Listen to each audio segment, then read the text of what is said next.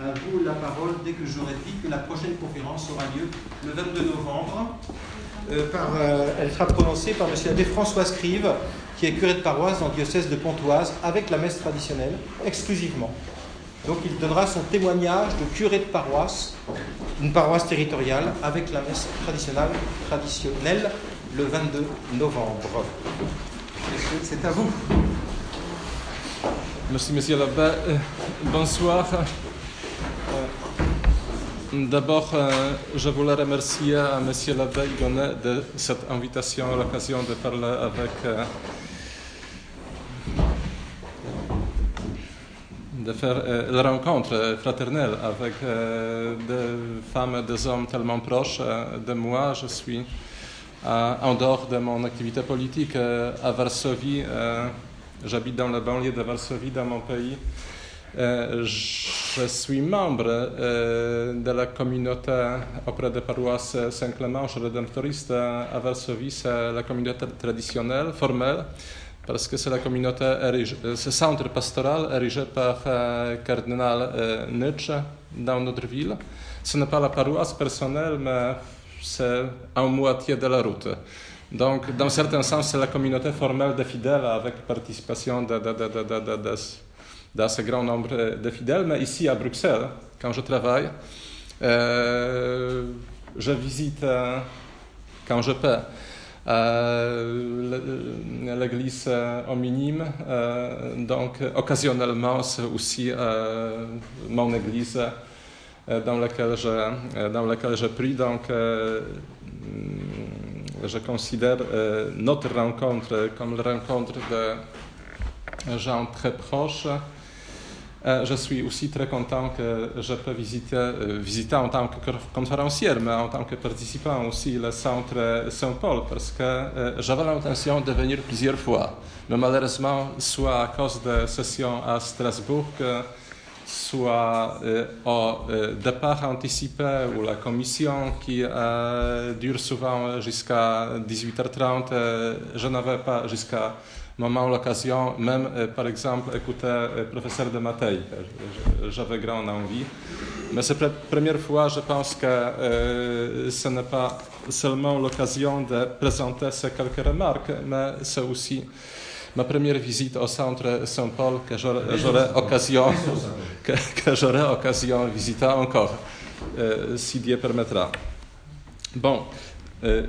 Monsieur l'abbé m'a invité euh, euh, partager avec euh, vous, ce, n'est pas la conférence, quelques considérations sur le rapport de la tradition catholique et de l'engagement des croyants dans la vie politique, de mon propre engagement. Je ne parlerai pas de la tradition de l'Église en général, parce que la tradition, c'est avec euh, la Sainte Écriture, euh, c'est la source de notre foi, c'est la tradition apostolique euh, qui comporte la foi de l'Église.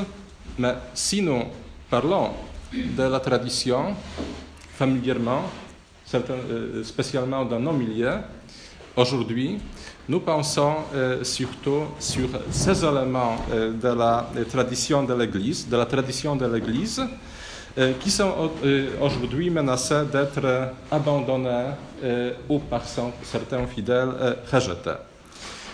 je vais parler sur le rapport avec ces éléments de la tradition, comme certains éléments du magistère ou la liturgie traditionnelle, le rapport avec ces parties de la tradition et le service du bien commun. Parce qu'il faut réfléchir, euh, je, dois moi-même réfléchir quels sont, les rapports euh, entre la tradition et euh, mon engagement, quels pourront être les rapports avec l'engagement des autres personnes dans le service de bien commun de son, propre nation ou de communauté de nations et, et la tradition. Donc, le magistère d'abord. Je vais parler d'abord de la magistère euh, parce que la doctrine sociale formulée par le pape euh, depuis la fin du XVIIIe siècle permet de mieux comprendre les crises actuelles de la civilisation occidentale, euh, de ce que Jean Madiran a très bien nommé l'Occident jadis chrétien, cette angoisse existentielle dont a parlé Saint Jean-Paul II à Ecclesia in Europa. Quelles sont les sources de cette angoisse existentielle Cette doctrine traditionnelle, formulée par le pape en opposition au libéralisme moderne, depuis Pie VI et sa condamnation des principes de la Révolution française, comporte le, principe le plus important de la vie sociale qui constitue la civilisation chrétienne et que l'opinion catholique doit défendre activement. C'est normal, excusez-moi, dans cette place, parce que Hegel, ce n'est pas notre maître, ce n'est pas notre maître, Friedrich Hegel, mais il a dit que nous comprenons le plus exactement l'époque quand elle se termine. Et je pense que la Révolution française et la contestation des principes de chrétienté a imposé euh, à l'Église de formuler le principe qui était avant tout simplement vivant et enseigné, enseigné euh, dans le magistère ordinaire. Mais c'était la provocation à la réflexion euh, nous disposons maintenant de euh, l'enseignement des papes des derniers, de, derniers, siècles, donc de notre époque, parce que nous vivons malheureusement toujours euh, la même époque, qui a grand rôle dans l'engagement politique, qui oriente vrai engagement d'un homme, vrai engagement d'un chrétien qui veut résister au monde de plus en plus déchristianisé. Nous savons bien sûr euh, euh, aujourd'hui que notre siècle, euh, que la personne la plus jeune, pour la personne la plus jeune parmi nous, 20e, c'est leur siècle, mais pour la majorité de nous, notre siècle, c'était le 20e siècle, le siècle où nous sommes nés. Ce siècle, nous savons aujourd'hui, était le plus sanglant siècle de l'histoire. Avec le crime de bolchevisme, les, les crimes n'ont pas limité euh, euh, révolutions bolcheviques, à l'Union soviétique, les crimes perpétrés aussi en Chine communiste, les crimes qui sont perpétrés toujours euh, en Corée communiste. et partout, avec le nazisme, c'était certainement le siècle le plus sanglant de toute l'histoire. Mais nous savons aujourd'hui aussi que le pape du XXe siècle, en commençant par euh, l'an 13, euh, Saint-Pie X, successivement les autres papes, ils ont répété sans cesse que le peuple chrétien euh, qui se retournent, euh, qui se détournent de Dieu sont en danger de catastrophes euh, de plus en plus grandes. Malheureusement, la vie a confirmé l'exactitude de ces prophéties papales. je, peux encore, je, vais répéter encore fois, répétées par tous les papes euh, du XXe siècle depuis, euh, depuis l'an 13. Et le pape a spécialement euh, mis en danger le peuple d'Occident chrétien que l'athéisme public, l'athéisme d'État, l'athéisme aussi de relations internationales provoquera ces grandes catastrophes. Mais que ça veut dire l'athéisme d'État? Que ça veut dire l'athéisme des nations? Ce n'est pas seulement la question qu'augmente hum, le nombre de personnes euh, non croyantes euh, au sein de la société. Dans toutes les, époques, euh, il y avait des gens qui étaient plus ou moins pieux. malheureusement, depuis le 18e siècle, nous avons le phénomène de l'athéisme croissant. Mais L'athéisme d'État, c'est le nouvel modèle euh, de la vie sociale.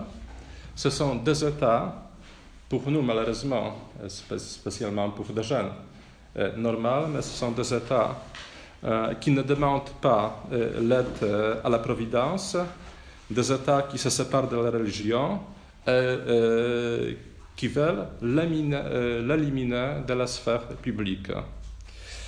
Bref, c'est une invention inconnue avant la Révolution française. Si nous lisons par exemple l'œuvre de Mircea Eliade, son histoire de, son histoire de religion, nous voyons que toutes les civilisations, et spécialement tous les peuples européens, jusqu'à la Révolution française, vivaient avec la conscience de présence de Dieu et la nécessité de demander à Dieu de l'aide dans nos causes privées, sociales et publiques, à, à la fois avec la conscience de devoir de servir Dieu et de respecter sa loi.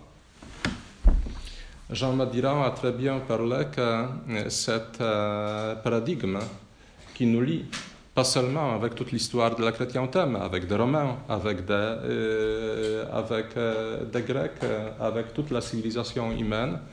C'était soit le service à la conscience de, hum, de nécessité de servir selon notre foi Dieu de l'évangile de, décalogue, mais c'était aussi la conscience de, de, de, devoir de servir de Dieu de loi naturelle, de Dieu inconnu. Euh, de Dieu non nommé. Parce que si nous croyons dans l'objectivité des règles euh, morales, si même nous croyons euh, dans l'essence de notre être humain, que être l'homme, c'est quelque chose de concret, même implicite, nous croyons en Dieu. Et c'était normal jusqu'à euh, jusqu'à la Révolution française. Avec la Révolution française, nous avons, nous avons une nouvelle invention, la société qui rejette Dieu, et même l'État qui rejette euh, Dieu. Euh, face à ce défi total, l'Église rappelle constamment la vérité de la souveraineté de Dieu.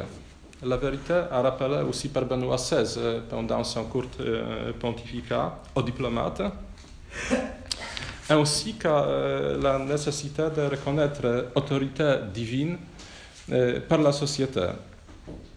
L'Église rappelle, rappelle car euh, il ne s'agit pas, je, je, répète encore une fois, de la doctrine nouvelle, qui serait une sorte de réaction politique contre la révolution, mais l'Église rappelle que toutes les nations converties, c'est aussi le témoignage d'histoire, toutes les nations euh, converties, toutes les nations qui ont reçu euh, l'Évangile, d'Éthiopie jusqu'à Arménie, premier peuple chrétien, et pas seulement le Rome de Constantin, professait, hum, par exemple par le serment de nos souverains, par le serment euh, de, nos rois, la souveraineté de Dieu d'abord, que toute autorité vient de Dieu, que tout pouvoir légitime a son source de la souveraineté de Dieu, et deuxièmement que la religion compose, constitue euh, le premier élément de bien commun. maintenant, bien sûr, ce sont des, euh, ce sont des vérités euh, soit rejetées, soit abandonnées, mais ce sont les vérités confirmées par le magistère de l'Église. Bien sûr, euh, je dis que dans l'histoire de chrétienté, nous avons des preuves, par exemple, dans le solennel serment de couronnement de nos souverains, hmm. depuis le commencement, le peuple chrétien acceptait Dieu comme souverain, comme, comme prince de princes, comme roi de rois. Euh, accepter la primauté de euh, objectifs ordre moral enseigné, euh, expliqué avec l'autorité par l'Église. Mais normalement, dans la vie quotidienne, la fidélité à Dieu et sa souveraineté sur la vie sociale de tout le peuple se manifeste par le respect des lois naturelles. Cette loi naturelle qui est confirmée dans le décalogue ou euh, cette loi naturelle qui est hmm, compréhensible pour euh, raisons humaines.